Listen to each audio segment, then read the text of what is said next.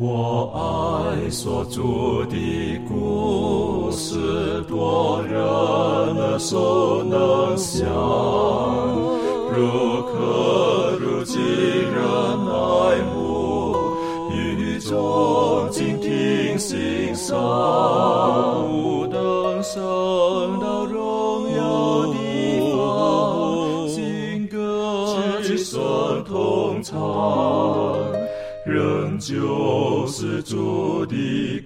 故事，永远传讲不完。我很难说那故事，永垂不朽传万代，在天仍然的诉说主耶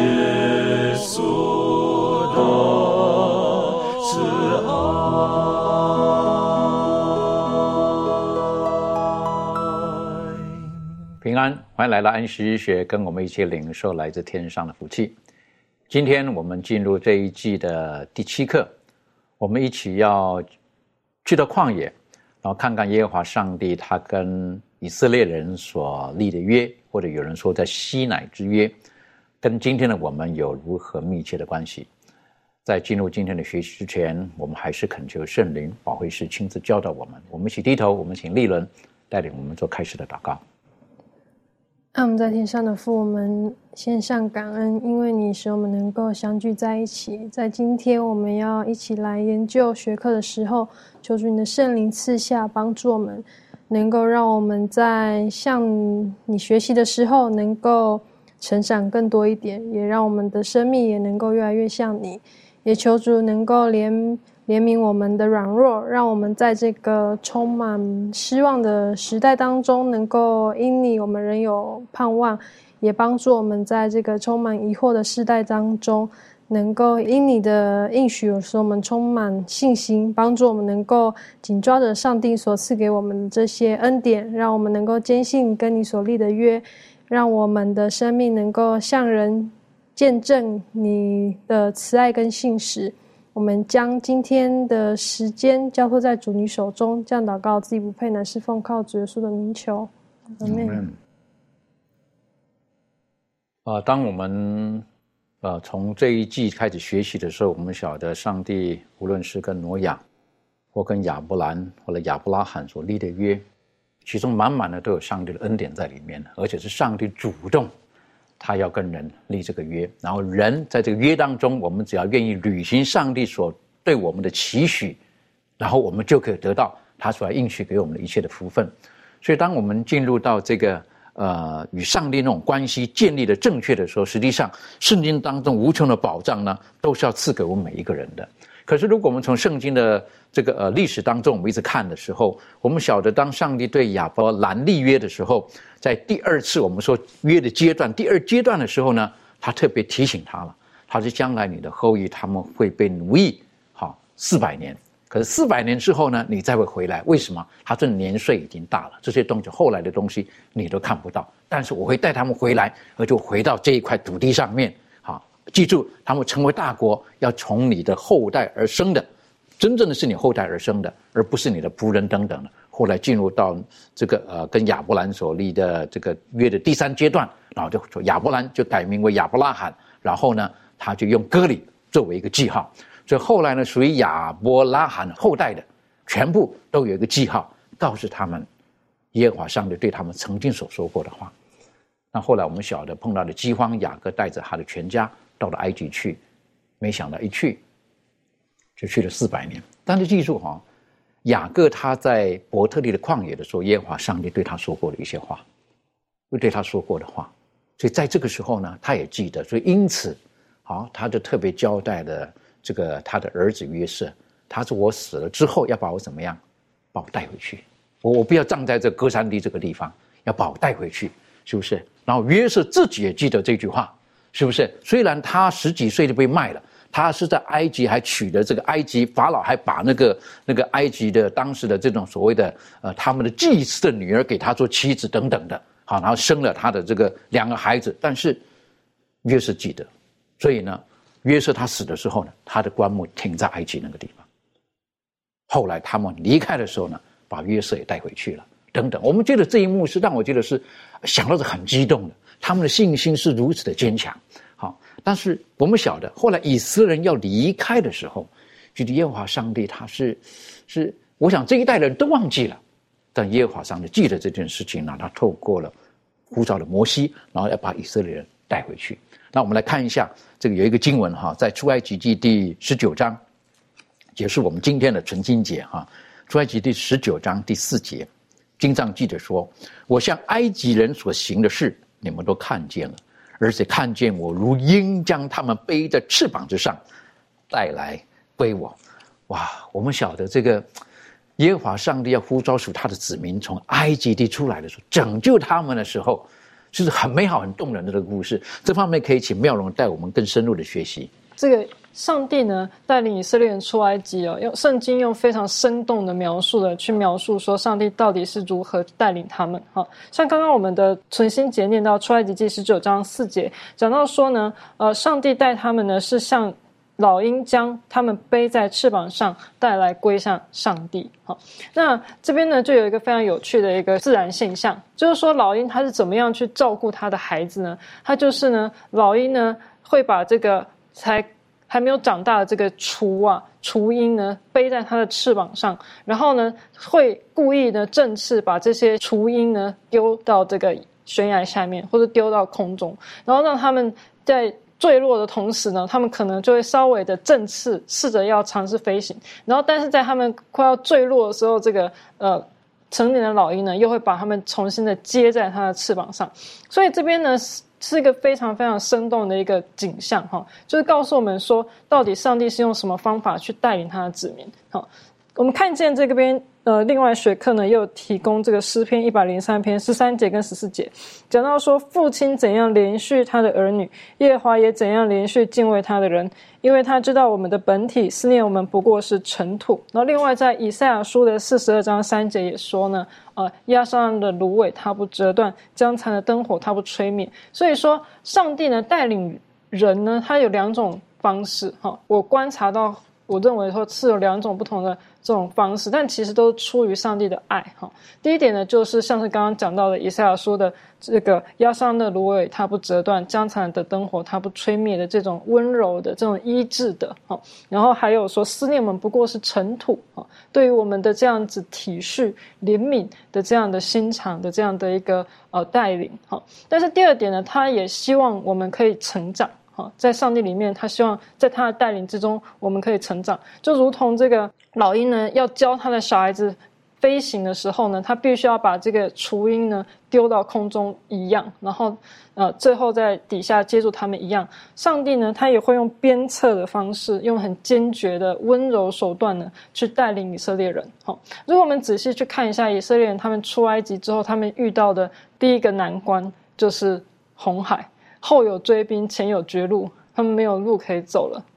这个时候，摩西不是跟他们讲讲说呢？你们呢要看看你们的上帝呢会为你们行多大的事情。然后一直到这个他们要走进这个海的时候呢，上帝才把这个海水分开。原因就是因为上帝呢要驱策他们，要鞭策他们，教导他们呢要全心的去信靠上帝。所以呢，上帝呢在带领这个以色列人的时候呢，他除了是啊，体恤怜悯他们啊，在最终的挣扎跟苦难，还有他们的为奴的这种苦难之外呢，他也会用鞭策跟呃驱策的手段呢，来教导他们在绝境之中要完全的信靠上帝。好，我曾经听过有一位牧师在讲到他的见证，他在讲到说上帝他是如何带领他通过人生中所有的难关。他说上帝有一个习惯，就是每次都是在。已经没有任何希望的绝境的时候呢，才出手帮忙。原因呢，为的呢，就是要让他学会哈，要完全的依靠上帝，让他建立他的信心，让他知道说，即使是在最绝望情况下，上帝仍然有能力可以拯救他。因此呢，就用用这种方式去培养这个他对上帝的爱，还有了解上帝对他的爱跟带领。我们看到上帝他带领以色列人的这种模式，好，这种模式刚刚提到的是如同老鹰，其实在圣经当中有很多的方式。耶和华他一直强调说，我跟你的关系像老鹰带着他的他的这个什么这个小鹰好一样。另外呢，他有些地方也提到，他说我保护你们，就像保护眼中的同人一样。好，还有说我会为你们去征战，就是我会为你们征战。然后呢，甚至透过这个呃先知何西亚说到什么，他说我在埃及要招出我的儿子来等等的。好，这就是在在的告诉我们。耶和华上帝，他愿意跟以色列人建立的关系是是十分的密切的，十分的密切的。好，那所以他拯救他们的时候，我就觉得那个篇章是是很美好的。他一直用一种很紧密的关系形容他跟他的子民的这一层的关系。那我想请问一下攀登哈，这个有的时候上帝对于世人的关切，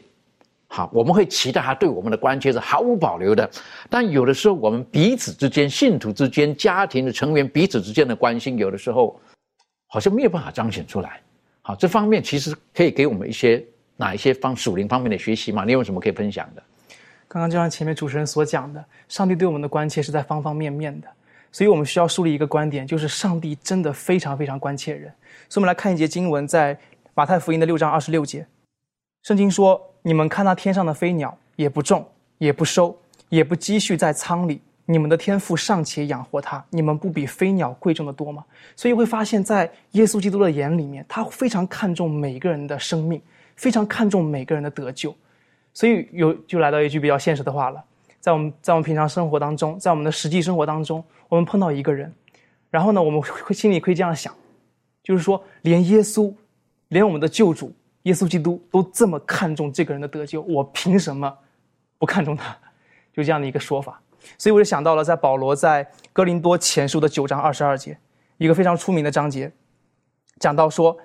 像软弱的人，我就做软弱的人；为要得软弱的人，像什么样的人，我就做什么样的人。无论如何，总要救一些人。所以我个人认为，在耶稣的身上，在保罗的身上，我们就可以学到这样的一种精神，就是无论如何，总要救一些人。这是我们基督徒向别人实行关切的一个过程。我想这是非常重要的哈。无论如何，我们对别人的关爱，我们就要学习像耶稣基督那种的关爱。而且保罗呢，刚刚提到的保罗的方式，是不是他说无论怎么样，我在什么人当中做什么人，只有一个目的，我一定要救这个人。那实际上我们可以了解到，上帝对我们是的关爱。或者对我的包容是无私的，这方面利润有没有什么可以个人可以分享的？那其实对我，我在想，其实我们每天都还有这个生命气息呢，就是上帝对我们最美好的恩典。那他日以继夜的呢看顾我们，那特别是当我们生活呃足够或者是有余的时候呢，都是他对我们的这个关照。那在圣经里面呢，其实耶稣基督。我们可以看耶稣基督他的生生命，当他在地上的时候呢，他医治大麻风的病人。我们知道触碰大麻风的人可能也会传染，但是呢，因为他的无私跟他的同理呢，使得这位得麻风病的病人呢，不仅是在身体上得医治，他在心理上心理上也得医治。那耶稣。他还为门徒洗脚。当这个门徒在争辩谁为大的时候，耶稣他就首先做出了这个榜样，然后为门徒们洗脚，然后愿意的去呃卑躬屈膝，那亲自的为他们洗脚，然后展现出了他的这个谦逊的品格跟无私的态度。那其实我们看到主关心他们呢。也一样，就是以同样的这个心情对待我们，使我们在无助的时候呢，我们可以依靠他；然后使我们在为生命挣扎的时候呢，他会解救我们，因为他已经体会过我们人类所有的这个经历了，那他就可以搭救我们，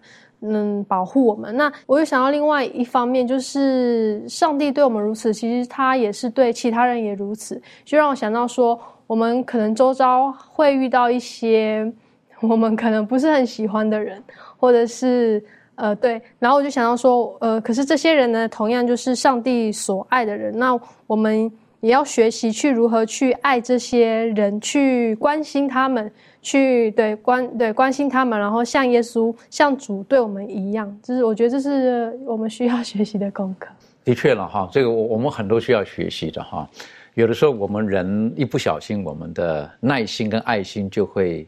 呃，怎么讲会会疲劳？有的时候一次两次可以，可是如果是周而复始，有的时候我们就慢慢就疲惫了，然后可能我们对人就没有耐心了等等的。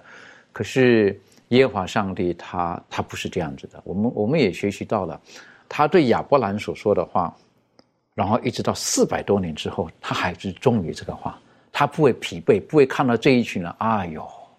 他们在埃及拜了假神，然后做了这件事情等等的，算了吧，他们都不记得，还要回到那个地方去了，我为什么要救他们呢？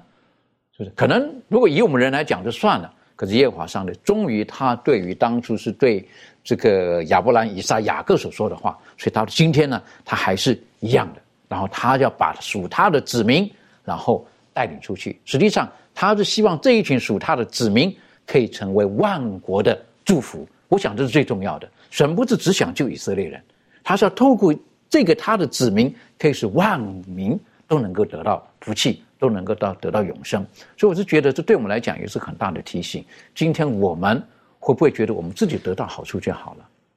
耶稣基督好说，所以你们要去，使万民。做我的门徒，这对我们来讲是很大的提醒。接着我们来继续看哈，在出埃及记，耶和华上帝是如何的对摩西，他要怎么样子把他的这个百姓呃拯救出来呢？我们可以看看出埃及记第六章，我们看第六节、第七节。出埃及记第六章第六节跟第七节，可不可以请呃周宇为我们读这两节的经文，然后做一些分享？谢谢。好的，出埃及记六章六到七节。所以你要对以色列人说：“我是耶和华，我要用伸出来的膀臂重重的刑罚埃及人，救赎你们脱离他们的重担，不做他们的苦工。我要以你们为我的百姓，我也要做你们的上帝。你们要知道，我是耶和华你们的上帝，是救你们脱离埃及人之重担的。”也说在这里面，让我们看到了耶和华上帝，他要用亲手。将他的百姓从埃及的奴役之下要救出来，在这里面让我们看到很很奇妙的是，这里面他用了“我”这个字，一共出现了六次。他说：“我是耶和华，我要怎么样？然后我要你们怎么样？我要怎么样？”这里面一共出现了六次，也说在这里面，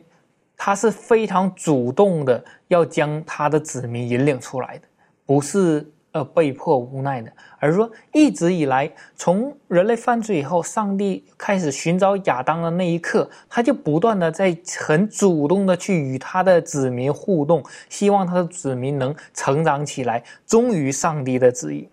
所以说，在这里面，以色列人从埃及地为奴释放呢，在这啊，以及挪亚的一家被洪水的拯救呢，这个是在呃摩西的著作当中两次非常有名的拯救的事件。也说是非常有名的，也非常庞大的。在这里面，让我们看到了有一个基本的一个模式。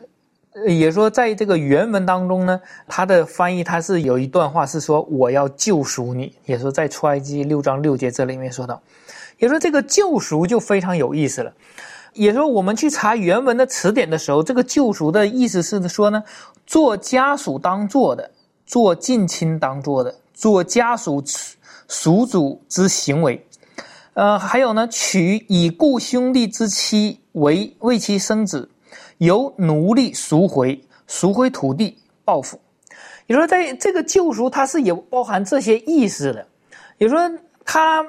有有一个作为家主需要他做到的是什么呢？为这个家里面所有的成员。需要当做的，与他的近亲所要当做的，还有这个做好这个家族的行为。比如说，他的已故的兄弟呢，他需要娶过他的妻，这个他的妻来为他的兄弟留一个后，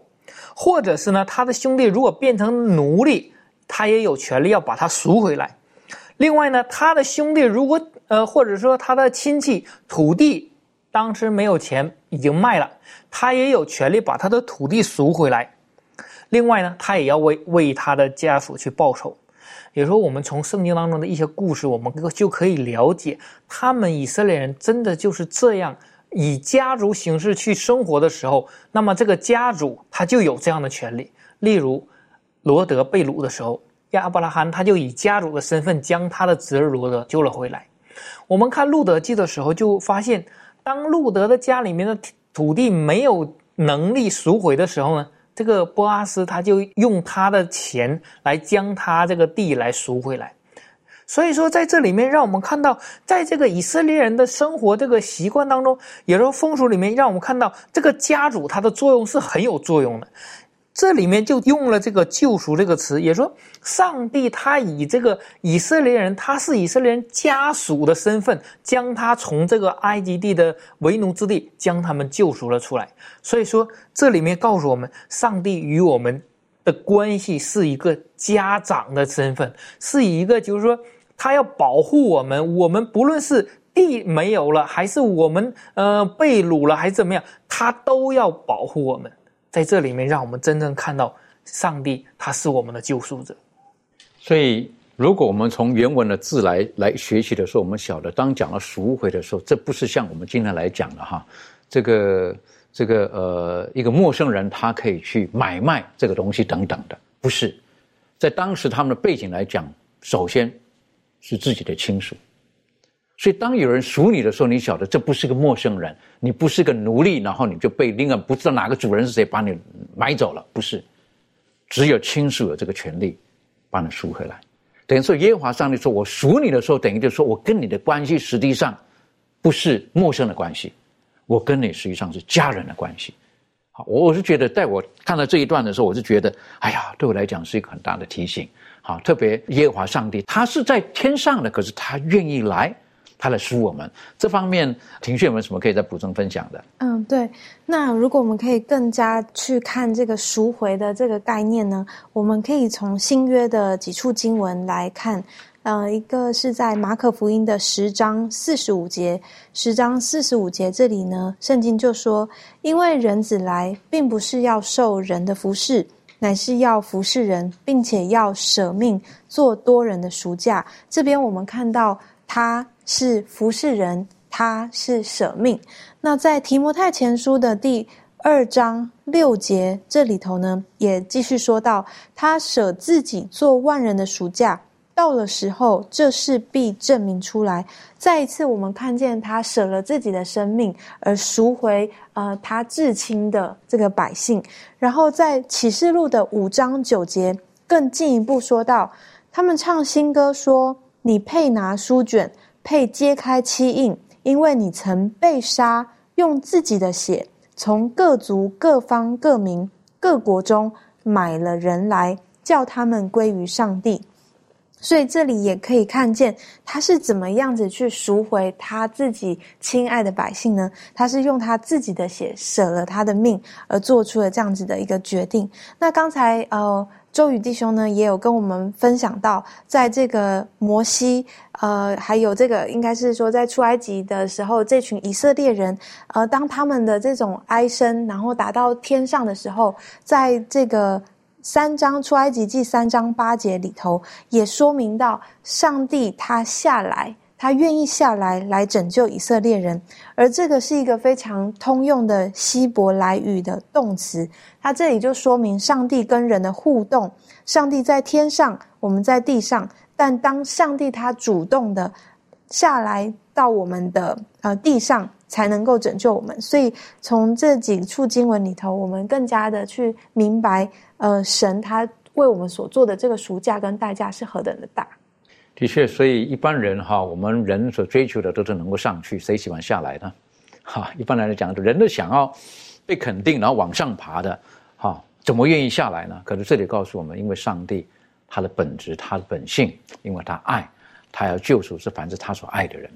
啊，所以因此呢，我们这个看到在出埃及记当中有几点是很重要的，特别在出埃及记这个书这本书当中提到耶和华上帝他是如何的带领以色列人他们出埃及。然后如何的跟他们立约，然后如何的透过圣所来告诉他们，整个的救赎的这个含义是什么？这方面是不是可以请妙容带我们再做一次复习？好好的，嗯，在出埃及记第十九章开始，然后一直到二十四章呢，都是在讲到上帝呢如何与以色列人立约哈。然后我们没有，现在没有办法那么完整的去看到全面的细节内容哈。但是呢，第十九章一到二节开始呢，我们就看见耶和华上帝呢带领以色列人抵达西乃山，并且在那边安营。然后在第三到十九章三到六节，上帝就提议要跟以色列人立约。后来呢，以色列人就回应说要接受这个约，这是在第十九章七到八节。在出埃及记的十九章八节，就是讲到说这些以色列人呢，他们听到上帝要与他们立约，然后之后就说呢，翻耶和华呢。呃所说的呢，他们都愿意遵行哈，代表说呢，他们愿意呢去呃遵守这个上帝在约中的这些命令哈。然后后面呢，到这个呃第。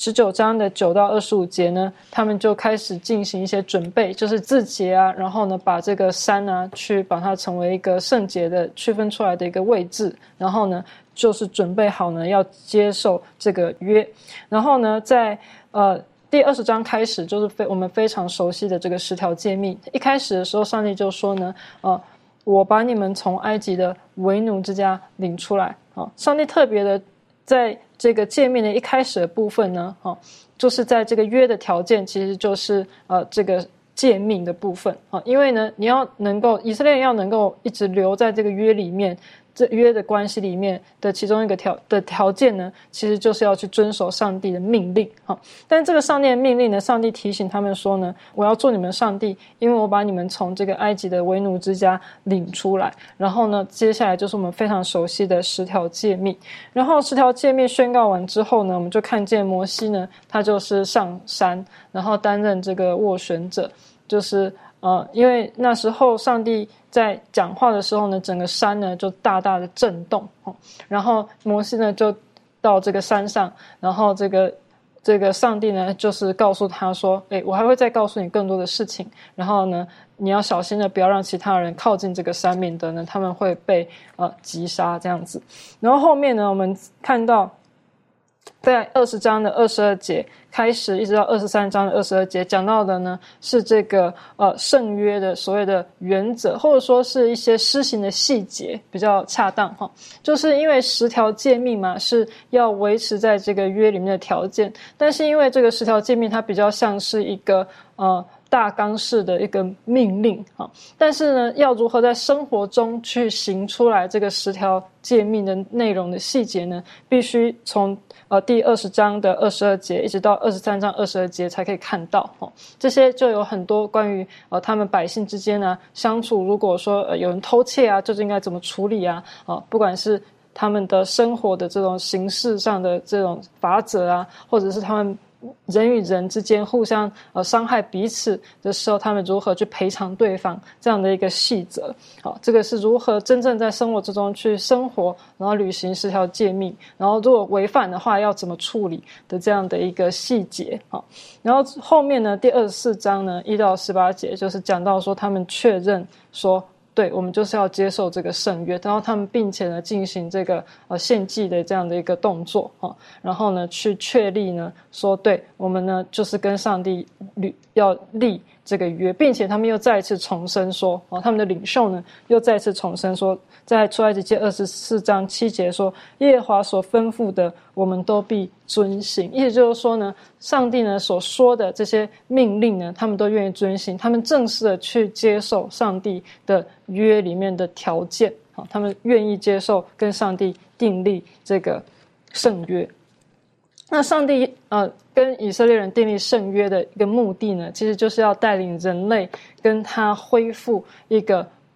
是呃。在伊甸园里面，亚当跟亚当夏娃之间的一个良好的关系啊，上帝是为了跟人类恢复关系，所以呢才与人立约。然后在那时候呢，代表人类的这个国家被上帝所拣选的人呢，是以色列人。那他们有得到这个福气，跟上帝可以直接立约之后呢，他们也要把这样的福气呢，去传扬给全世界的人，让其他的人呢也有机会去领受这样的福气。所以呢，在呃，他们二十四章的这个立约呢，确认完之后呢，第二十五章开始，上帝呢就教导他们要建造圣所，哦，的目的呢是帮助他们呃用这个仪式的这种呃这种预表呢，让我们看见每一天的献祭，然后让他们呢可以借着这样的一个方式，让他们呃看见上帝拯救他们的计划，啊。上帝用这个圣所的仪式呢，去教导他们啊，他的计划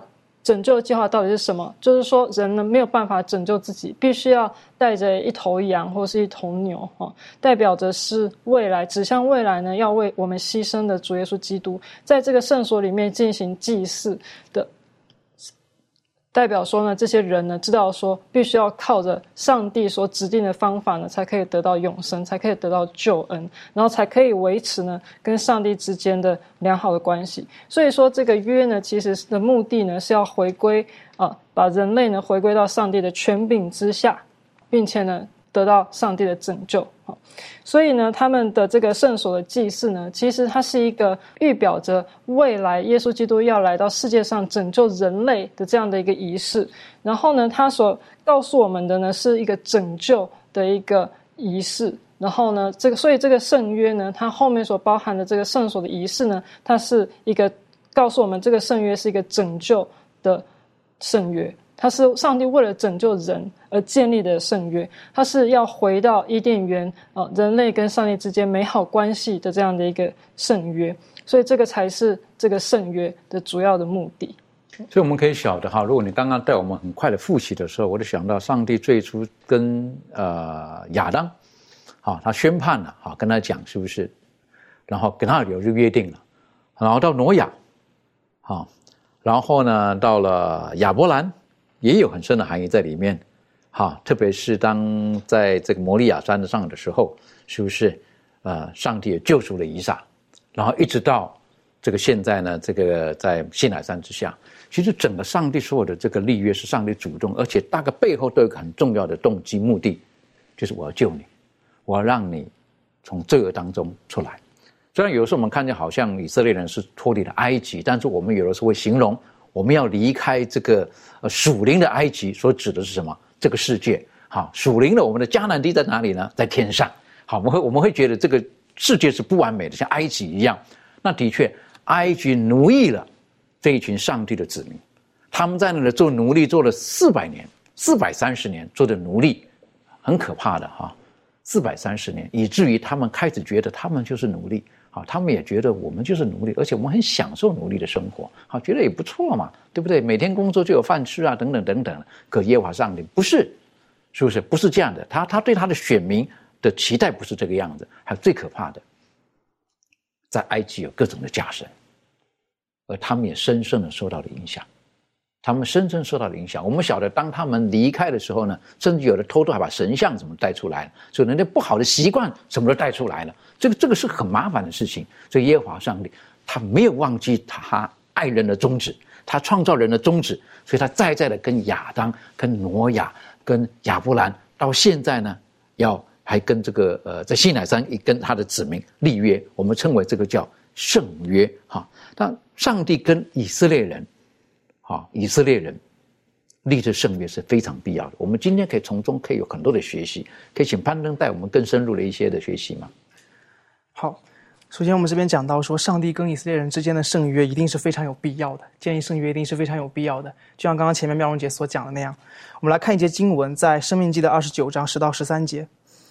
圣经说：“今日你们的首领、族长、长老、官长。”以色列的男丁，你们的妻子儿女和营中寄居的，以及为你们劈柴挑水的人，都站在耶和华你们的上帝面前，为要你顺从耶和华你上帝今日与你所立的约，向你所起的事。这样，他要照他向你所应许的话，又向你列祖亚伯拉罕、以撒、雅各所起的事，今日立你做他的子民，他做你的上帝。所以，尤其是在生命记二十九章第十三节的最后那一句话。就体现出了圣约最，呃，最中心的一点就是关系，他们要做上帝的子民，上帝要做他们的神，所以这是一种关系的一种体现。所以为什么圣约很重要？因为他们与上帝建立关系很重要，而且透过这一层关系，就像前面妙容所讲到的，他们的确领受了上帝非常多的赐福，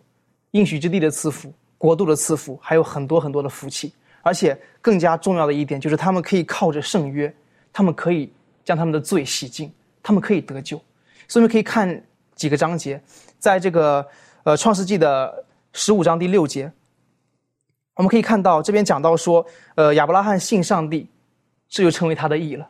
所以信上帝本身是一种关系的建立。我们可以看到义这个词汇，我们有时候会发觉义这个词汇很难很难研究很难理解，但是在这个章节里面就讲到说，他与上帝建立一个信心的关系，这个一点是他的义，而且又来到这个生命记的六章二十五节。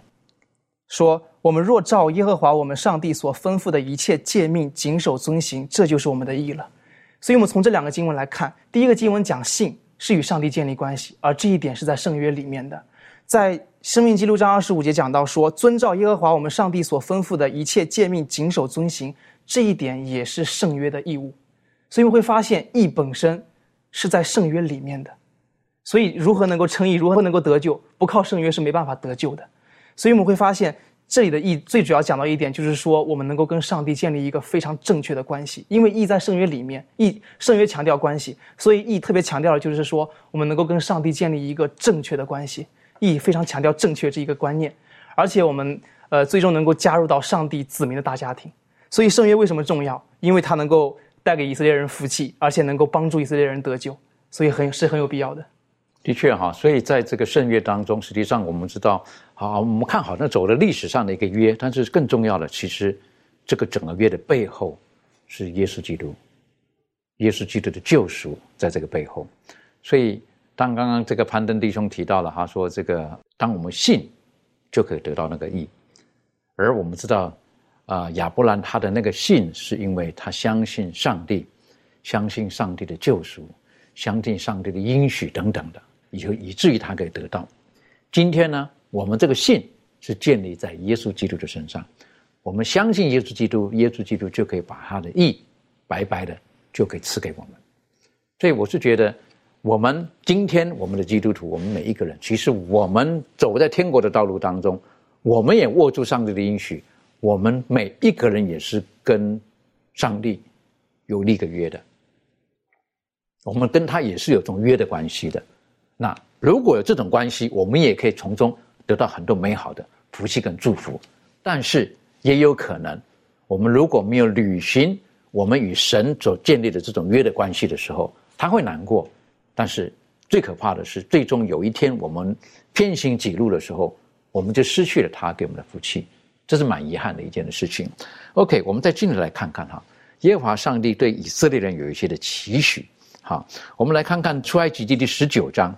第十九章，我们刚才已经读到了它的第四节。我们来看第五节跟第六节，在这个地方呢，呃，实际上，呃，耶和华上帝他对他的子民的一切的期许，也是对于今天我们的提醒。可不可以请这个呃周宇为我们读这个经文，然后做出一些的分享？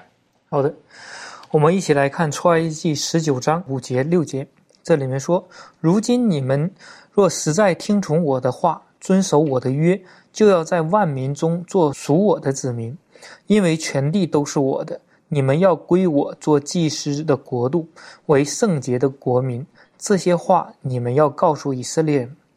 也就是在这里面，上帝告诉我们，他说：“呃，你们要听我的话，守我的约。”在这个时候，有人会提出一些呃疑问。不是因信成义吗？为什么还要遵守这个约定？然后，而且还要那个遵守这个上帝的律法呢？这样，在这里面就衍生出来一个问题，就是说恩典和律法之间的关系。我们再来看一下罗马书的三章十九到二十四节。罗马书三章十九到二十四节，我们晓得律法上的话都是对律法以下之人说的，好塞住个人的口，叫普世的人都伏在上帝审判之下。所以，凡有血气的，没有一个因行律法能在上帝面前称义的，因为律法本是叫人知罪。但如今，上帝的义在律法以外已经显明出来，有律法和先知为证，就是上帝的义。因信耶稣基督，加给一切相信的人，并没有分别，因为世人都犯了罪，亏缺了上帝的荣耀，如今却蒙上帝的恩典。因基督耶稣的救赎，就白白的称义了。在这里面，让我们可以看到了一个因信称义和律法之间的一个关系。也就说，没有律法呢，就没有恩典，也不需要恩典，因为没有律法，你不知道什么是罪；没有罪，那么就不需要恩典。然而上帝创造的基础，也说他在这个创造这个呃人类生存的这个地球的时候，他的基础就是律法，律法是不能废除的。如果可以废除的话，耶稣不需要钉在十字架上了。也说只要好了，我 delete 这个律法就 OK 了，不需要我用死来成全律法了。所以说律法是很重要的。那么律法它有一个作用，就是把这个恩典带到我们的面前。我们没有办法胜过这个律法的时候，那么我们需要的就是恩典。也说，因为有律法，就可以让我们拥有这个恩典。耶稣已经给我们这个恩典了，所以说这个恩典呢，使我们可以有一个圣洁的生活。也说，当我们需要相信，借着相信能从这个恩典得称为义的时候呢，但是我们同时也要遵照上帝的所说的去做，并且呢，也说遵守这个律法。因为当我们得到恩典之后，那么我们所做的、我们所行的，应该超乎律法，而不是按照律法、照着律法一条一条的去做。有人他们之间是不冲突的。有的在这个上帝降给埃及人的第十灾击杀长子之灾的时候，我们就可以清楚的看到这个恩典和这个遵照上帝旨意去行的这个关系。当上帝要告诉以色列人说：“我要击杀长子了。”你们唯一逃避的方式就是你要将那个羊的血涂在门楣上，你要相信这样就可以救你的长子。那么这个时候就需要以色列人的相信，但是相信的同时也需要他们照着这个去做。如果以色列人说 “OK，我相信了”，但是我不做，那么天使也依然会把他们的长子去击杀掉。同时，他需要做的就是因为信而得到了这个恩典的同时，也要照着上帝的旨意去行。这样，他们才能得到这个完全的这个恩典。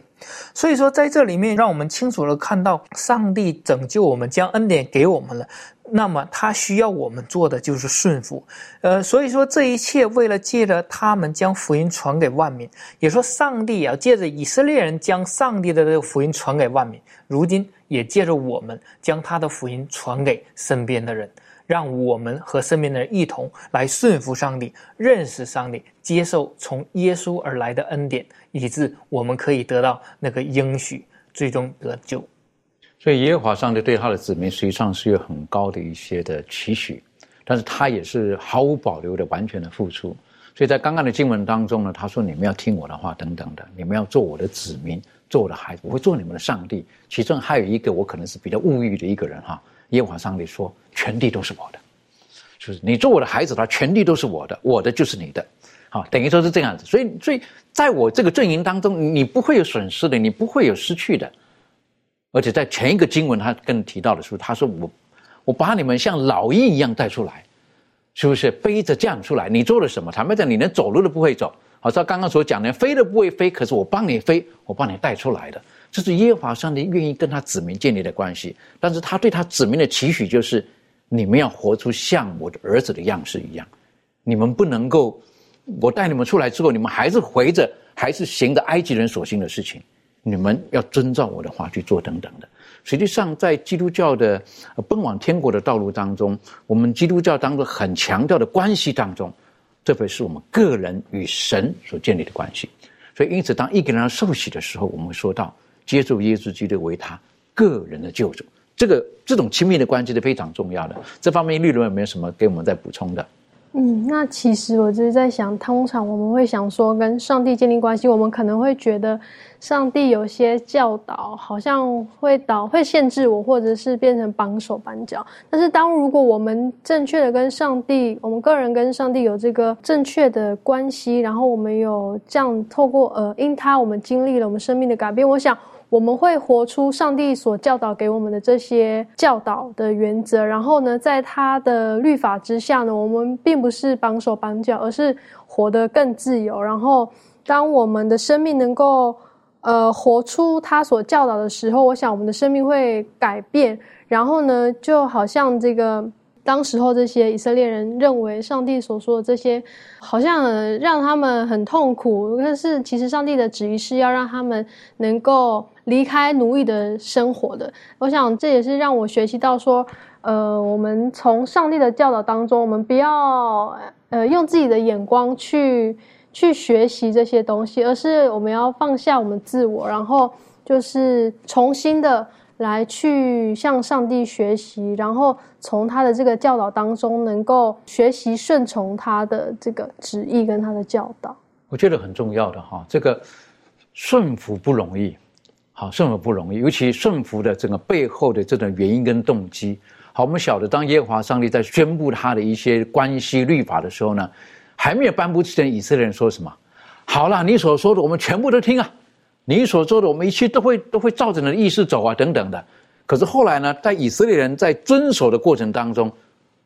他们已经喧宾夺主了，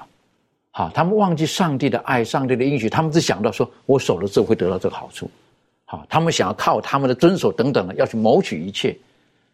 哎呀，这个当时他们说，凡你所吩咐的，我们愿意遵守，整个已经变质了。这方面，呃，庭炫有没有什么可以跟我们补充分享的？嗯，对。那我们可以看一下，在这个罗马书的第九章三十一跟三十二节，我们可以一起来看看这些以色列人对于这些呃神要求他们所做的这些事情，他们的反应是如何。这里就提到说，圣经就这么说：但以色列人追求律法的义，反得不着律法的义，这是什么缘故呢？是因为他们不凭着信心求。只凭着行为求，他们正叠在那绊脚石上，就如经上所记。那我们再看一处经文，是在罗马书的十章一到三节。圣经说：“弟兄们，我心里所愿的，向上帝所求的，是要以色列人得救。我可以证明他们向上帝有热心，但不是按着真之事，因为不知道上帝的意，想要立自己的意，就不服神的意了。”律法的总结就是基督使凡信他的都得着义。好，然后还有另外一处经文是在希伯来书四章的一节跟二节。圣经说：“我们既蒙留下有进入他安息的应许，就当畏惧，免得我们中间或有人似乎是赶不上了，因为有福音传给我们，像传给他们一样。”只是所听见的道与他们无异，因为他们没有信心与所听见的道相调和。那呃，从这三段经文里面，我们看到其中的一个最主要的重点，就是关于呃一个想要靠行为，一个是在提醒我们应该要相信信心。那我觉得我们其实一直都在做一个让上帝很伤心痛心的一件事情，就是我们一直不断的去怀疑他。呃，从亚当、呃夏娃一开始的时候，他们就怀疑神的呃讯息，呃怀疑上帝的良善，然后一直到呃如今，我们呃世世代代的，甚至这群以色列民也是不断的在怀疑当中，然后不断的被盗。那当他们这么样子的想要靠着自己的行为称义的时候，上帝他的这样子的一个连续跟不断的提醒，其实就是在告诉我们。我们在哪里跌倒，神希望我们从哪里站起来。我们在我们怀疑他上面跌倒，神他要我们靠着，就是因着信耶稣基督成为我们的义而从中站起来。所以，我想我们最呃跟神的这个关系里头，建立在这个呃信心当中，是一件非常重要的事情。而这样子的一个信心，才能够成就呃为什么我们可以。呃，完完全全的顺服，因为我们相信，所以我们顺服。呃，所以在今天的这个呃三段经文里面呢，可以让我们重新的去回顾神他对我们在面对这个圣约的时候，希望我们所存有的态度。我想这是这是非常重要的哈，特别在这幕后当中，有的时候，呃，我们在信心跟行为之间，我们如何维持一个很正确的关系？好，亚伯拉罕他他的行为也是很重要，上帝很看重他的某些的行为，可是信心是更重要的。雅各书告诉我们，有信心没有行为，那也是不对的。那如何不要进入到一个误区，觉得行为是是可以让我们在上帝面前赚取？某一些的好处啊，等等的，这方面这个妙容可以带我们做一些学习嘛？好的，嗯，我们要先知道，就是说，我们是因为得救呢，才有办法顺从上帝的律法。也就是说呢，我们是因为已经先被上帝拯救了，所以我们才有可能。行出好的行为，而不是因为我们行出好的行为，然后之后才得救。我觉得这一点要分得非常清楚，以免呢我们就会落入说啊，我们想要靠我们自己的好行为得到救恩，或者说呃落入说，诶，我们只要相信就好了，我们不需要有好的行为。哈，这一点呢，其实在出埃及记二十章二节就非常清楚的告诉我们，圣经上是说，我是耶和华你的上帝，曾将你从埃及为奴之家领出来。好，所以呢，这边后面呢是。讲到这个上帝的十条诫命，就命令这个以色列人必须要遵守。然后使他们能够留在跟上帝的约的关系里面。但是我们要非常注意的一点就是说呢。上帝呢，先把以色列人从为奴之家领出来。上帝先拯救了他们，之后再给他们律法，然后呢，让他们可以维持在跟上帝的约里面，维持跟上帝的关系。所以说，其实人呢，跟上帝的关系是这样的，就是说，我们呢，本身已经先得到上帝的拯救，然后后面呢，上帝才给我们律法，并且在我们接受上帝拯救的时候，上帝呢，就赐给我们能力呢，去遵行他的律法。而不是说，因为我们遵行他的律法，上帝呢才拯救我们，好，并不是这样。所以这个先后顺序呢要非常的清楚，以免落入刚刚的这个呃问题里面。好，因为我们本身呢，像罗马书三章二十三节，他讲说呢，没有一个艺人啊，一个都没有，就是没有人是想要遵行律法的，好，一个都没有。然后呢，因为我们人本身的犯罪的缘故，所以说没有。人呢，真正能够行律法称义，为什么呢？因为每一个人呢，世人都犯了罪，亏缺了上帝的荣耀。哦，这个是啊，不好意思，这是刚刚那个罗马书三章二十三节讲的，就是说他讲说世人都犯了罪，亏缺了呃上帝的荣耀啊。我我们如果想要靠完成律法呢，而得到上帝的拯救的话，那绝对是一个灾难，因为我们人呢。就是天生有那样子的一个会容易受试探引诱的状况，所以我们每一个人其实都犯了罪啊！而且呢，圣经里面有写说，如果有人说自己没有犯罪的话，那就是说谎话的啊！所以，如果我们想要靠着我们自己去完成律法，做得很好，然后导致我们最后可以得救的话，那绝对是不可能成功，那个是一个灾难啊！而且，其实如果说只是单纯的去遵循律法上的条文，其实是很容易的。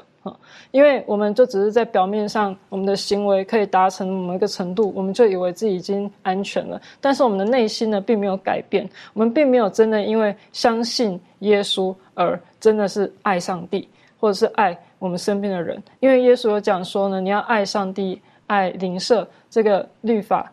这就是上帝的律法。哈，上帝律法之中没有比这两条更大的。所以呢，我们必须要先啊得救。然后爱上帝呢，我们才有办法去遵循上帝的律法。所以呢，有一些人会教导一个很奇怪的概念呢，就是讲到说呢。呃，旧约里面的人呢，他们是靠这个呃律法得救的，行律法得救的。然后在新约里面的人呢，他们是靠恩典得救的。但其实这是错误的观念，这个是呃，我认为这个是来自魔鬼的教导哈。因为呢，不管是旧约的人，或者说是新约的人呢，都是靠恩典得救。为什么呢？因为我们如果仔细看一下，他们要怎么样去维持呃，在上帝的救恩里面，就是他们呢。知道说自己犯了罪的时候，在就业的人呢，他们必须要牵着羊去献祭，然后让这个羊呢去代替他们去接受这个呃犯罪而造成的死亡的后果哈。所以这只他们要献的这只羊呢，其实就是指向未来要替他们的罪而死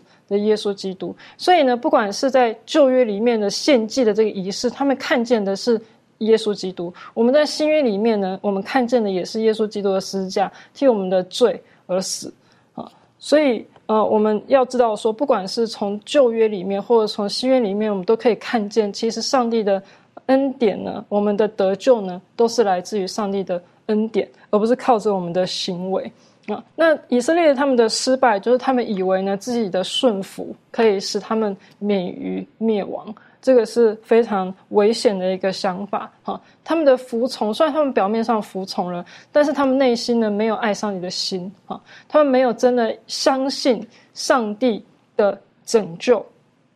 为什么这么说呢？就是他们没有相信说，他们所献的那个羔羊呢，其实就是代表着耶稣基督，啊，要为他们的罪而死。他们以为说，他们自己本身献这个羔羊呢，就能够使他们得救。他们以为他们的行为。因为他们是，他们觉得自己已经依循律法做了，但他们没有看见，这个是上帝呢指向未来的耶稣基督这个弥赛亚要拯救他们脱离罪恶。所以说，其实他们即使呢有限，但也跟没有限一样，因为他们的内心并不真正相信并且接受上帝要赐给他们救恩。他们以为自己的献祭本身是有功劳的，但是其实这个献祭本身的功效完全来自上帝的应许。他们抛弃了上帝的应许，而只是依附在他们自己相信的自己的手上的作为当中，所以他们最终必须失败。所以很可惜的哈，当这些以色列人他们是如此的，呃，如此的谨慎的守着上帝给他们的律法，他们献祭啊等等等等这些过程当中，其实这个并没有，我想不是错误的，可是他们动机出了问题，因为他觉得我这么做的时候，我可以讨上帝的喜欢。好，请别忘了，实际上你们是什么？你们赤身肉体的，是我先发动爱情的，你怎么可以可以好像来诱惑上帝呢？等等，他们的整个动机的问题。所以当他们白白承受恩典的时候，他们的内心没有改变，这是他们最大的问题。今天有的时候我们也一样，如果我们在基督里面，我们内心里面没有真正的被改变的时候，我们可能会有一些宗教的行为，但是我们跟耶稣基督并没有实际的关系，也因此呢。我们一不小心，我们就会拿我们宗教的行为跟其他的人很容易来做比较了。哎，我九点到了教堂，他怎么九点十分才来？好，你懂我的意思？我们会用我们的宗教行为就认为断定我们是与神的关系比较靠近的，其实未必是这个样子。一不小心，可能我们的祷告就会变成像这个法利赛人祷告一样，是不是？就说。我一个星期，我我进食几次，我然后如何如何如何，然后最可怕的一句话出来了，我不像那个人。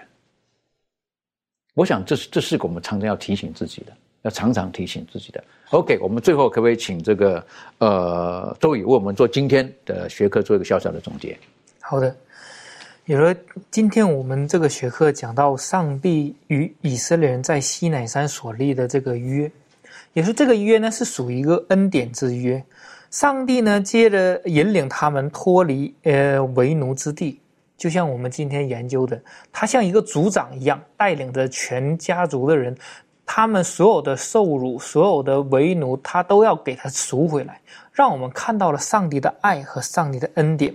然而，当这些以色列人都说了我们要所你所吩咐的，我们都要做的时候，但是凭借他们的历史。看到他们并没有这样做，这里面给我们了一个见解，就是我们在与上帝立约的时候，拥有这个恩典之约的时候，我们要着照着去做，而不是只是用嘴唇上讲的或者行为上的，真正的靠着呃信心得从上帝那里得到恩典，得到那个义，并且荣耀上帝。如果我们真的从心里认知到我们被上帝所赦免，被他所拥抱。我们拥有他的恩典，我们的内心里面会起了涟漪，我们会改变，从而我们就会有神要我们的行为而展现出来的，那是很自然的流露。愿神帮助我们，我们请低头做祷告。天父，我们谢谢您在今天的学习当中，我们看见你是如此的爱着你所拣选的子民，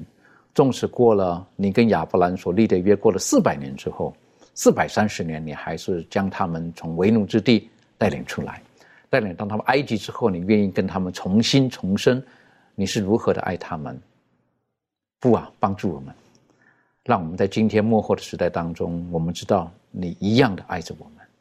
当然，你也希望我们被你的爱所触摸、所感动之后，我们愿意在我们的行为上、在言语上，愿意效学的耶稣基督的榜样，使主你的名得到荣耀，